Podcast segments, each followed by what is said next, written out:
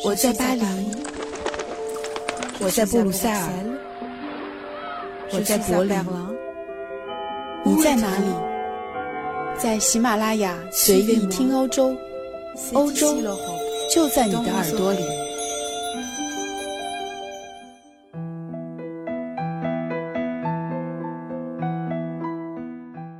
大家好，欢迎打开随意听欧洲，收听这期的节目。昨天我在微信公号里看到一篇欧洲工商管理学院组织行为学的教授写的一篇文章，讨论我们的休假多久才算足够。文章说，芬兰有一个研究员写了一份有关度假的分析，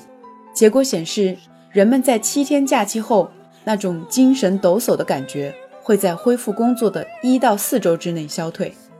短暂的假期就像在潮湿闷热的夏日。冲一个冷水澡，虽然可以提神，但是只能带来短暂的解脱。那么多久的休假才能足以在恢复元气的同时激发人生道路的调整呢？教授并没有明确的给出他的观点，他只是说，大量神经学的研究表明，休假不仅对大脑恢复注意力和积极性至关重要，而且对维持我们的人性认知过程也不可或缺。我们很多人出于本能，从内心都渴望属于自己的思考时间。之所以有这样本能的需求，是因为这样的思考时间能够使我们巩固记忆、整合我们所学的知识、规划未来，并且构建自己的意识。这样的一篇文章引起了我的思考。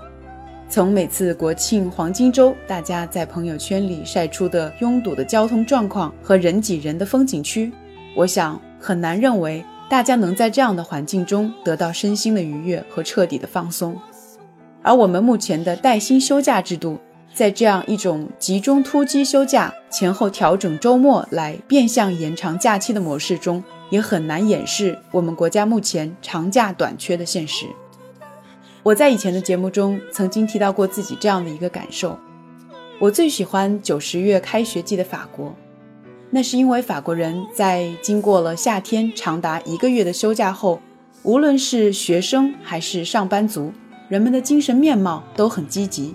于是整个社会就有了一种能够焕发出生机活力的能量。法国是世界上节假日最长的国家，以2016年为例，法国一共有十一个法定假日，如果加上双休日、带薪长假。再加上前后搭桥凑上的长假天数，法国人平均每年大约有一百五十天不用工作。记得我在法国研修本科学位的时候，选修过一门课程，叫做法国度假史。当时我对这门课程的开设一直很不解。我们需要学习西方文学史、艺术史，这我能理解。但是法国人的度假史也需要单独拎出来研究吗？后来在上课的第一天，老师就说出了这样一句话。他说：“我一直认为，一九三六年是法国历史上最重要的年份之一。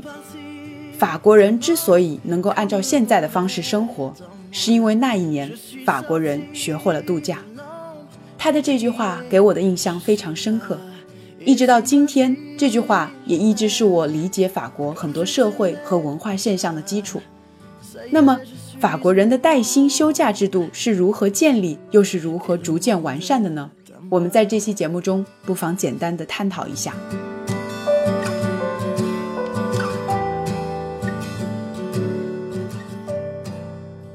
首先，我们来看看目前的法国带薪年假是如何计算的。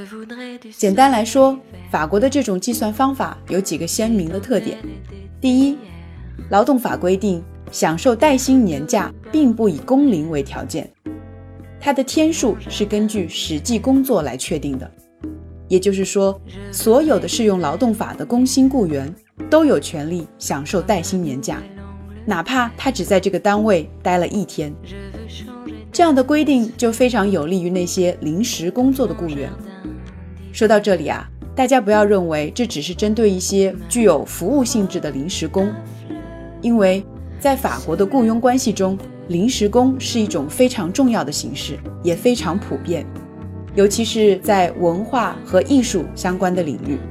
我们熟知的很多职业，比如戏剧演员、歌剧演员、电视台非全职的剪辑师，甚至是电视台邀请过来做节目的嘉宾，他们和雇主签署的都是这样的临时合同。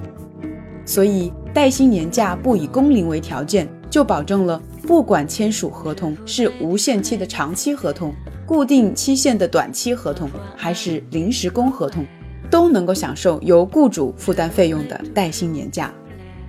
而带薪年假的天数是根据上一年六月一日到本年度五月三十一日这个参考期限内员工的实际工作来计算的。一个员工实际工作一个月，也就是连续不间断的工作四周，就能够为自己积攒折合为两点五个工作日的带薪年休假。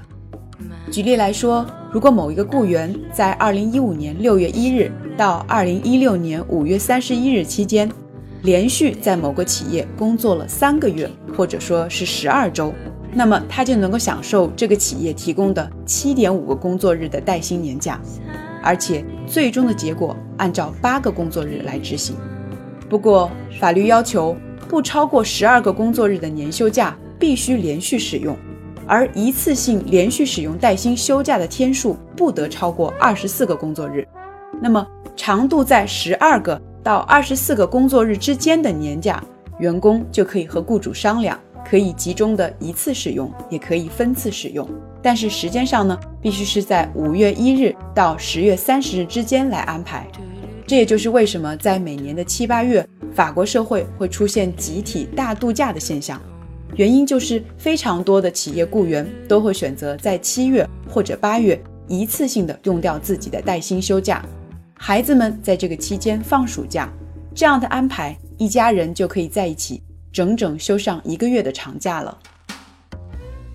另外，法国的这种带薪年假制度还有一个特征，那就是属于法定的休息时间，具有强制性。以前我们会认为休假是员工的权利。可是法国竟然把员工休假作为雇主和雇员一项共同的法律义务，听起来就很奇葩了吧？以我在法国的亲身经历来说，我有一位在法国公司上班的闺蜜，有一次她在五月一个普普通通的日子，突然打电话给我，问我要不要一起去度假，可以去十天左右。我很奇怪地问她：“你不用上班吗？”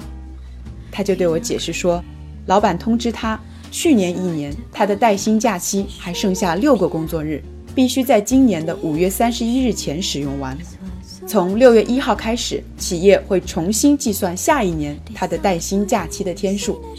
而五月一般来说是法国公共假期最多的月份，所以如果安排的好，六个工作日加上公共假日和搭桥的天数，再把前后两个周末一连，出游两周也是不在话下的。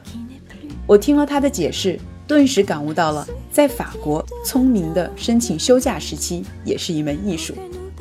这个我觉得还不算是最奇葩的。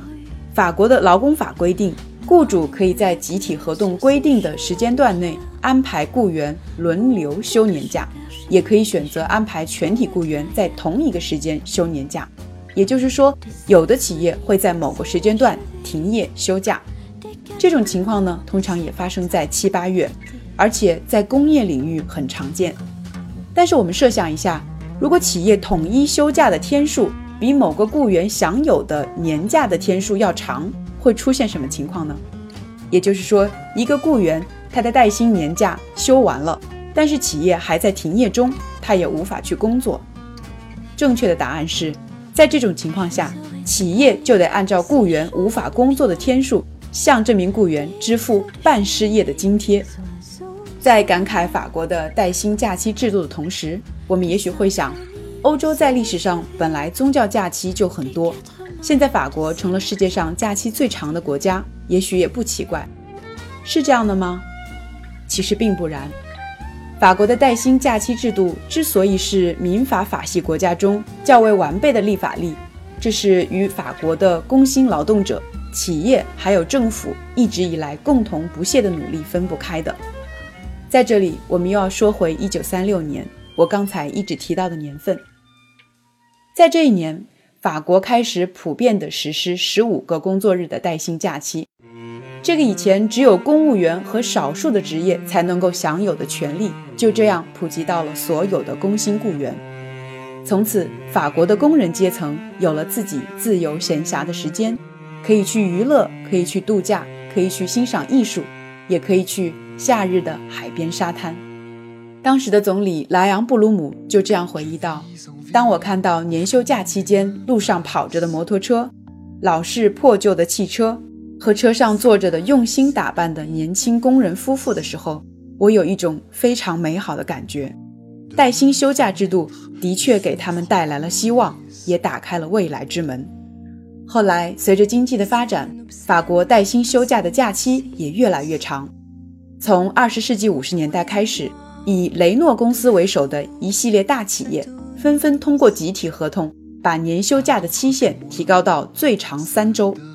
这一做法被一九五三年三月二十七日的法律确定了下来，并且适用于所有的雇员。到了二十世纪五十年代到七十年代，法国经济经历了黄金上升期，国内消费水平大幅的提高，法国的大众旅游业也得到了极大的发展，企业开始兴办各类度假旅游胜地，海边的旅游业从此开始兴旺的一发不可收拾。我们大家熟知的中国复兴集团。如今斥资九点三九亿欧元，最终成功收购的法国旅游度假村连锁集团地中海俱乐部，就诞生在一九五零年旅游业大好的形势中。在整体良好的社会经济环境中，法国政府在一九六九年将带薪假期进一步的延长至四周。十多年以后，带薪假期仍然在继续延长。到了一九八二年，法国左派社会党总统密特朗。非常重视推动国内的消费，并且将再次促进经济增长作为执政的目标。这一次，他将带薪的假期延长为最长五周，也就是三十个工作日。这项法律规定一直延续到今天。同时实施的还有一系列提高劳动待遇和社会福利的改革，比如每周的工作日缩减至三十九个小时，提高家庭津贴和住房补贴。提高最低档的养老金和增加失业保险津贴等等，这些措施的目的都是刺激消费、促进经济的增长，也使法国一跃成为国家福利最优厚的国家之一。法国左派的执政也在当时的法国社会深得人心。一直到今天，由于带薪假期带来的长假的确在促进经济、改善个人精神发展以及提高劳动质量等方面起着很积极的作用。所以这个制度到今天也没有受到过任何的挑战。那么，回答我最初提出的问题：我们休假多久才算足够？法国给出的答案是三十个工作日。其他的国家做法各不相同。也许我们得不到一个具体的量化好的天数，但是休假后的感受是不是神清气爽、效率倍增，我们却能有切身的体会。融入每一个法国人血液的度假文化，也许正是集中体现了法国人生活方式的精髓。我现在也终于明白，为什么法国社会学科的课程中会开设法国度假史这门课程了。你们呢？好了，今天关于法国人带薪假期的话题，我们就聊到这里。如果你喜欢易翰的节目，那么欢迎订阅我的专辑《随意听欧洲》，也欢迎进入我的听众交流群。期待在未来能与大家有更多的互动。好了，一涵在巴黎为大家送上祝福，祝大家休假愉快。Bonne vacances, à bientôt.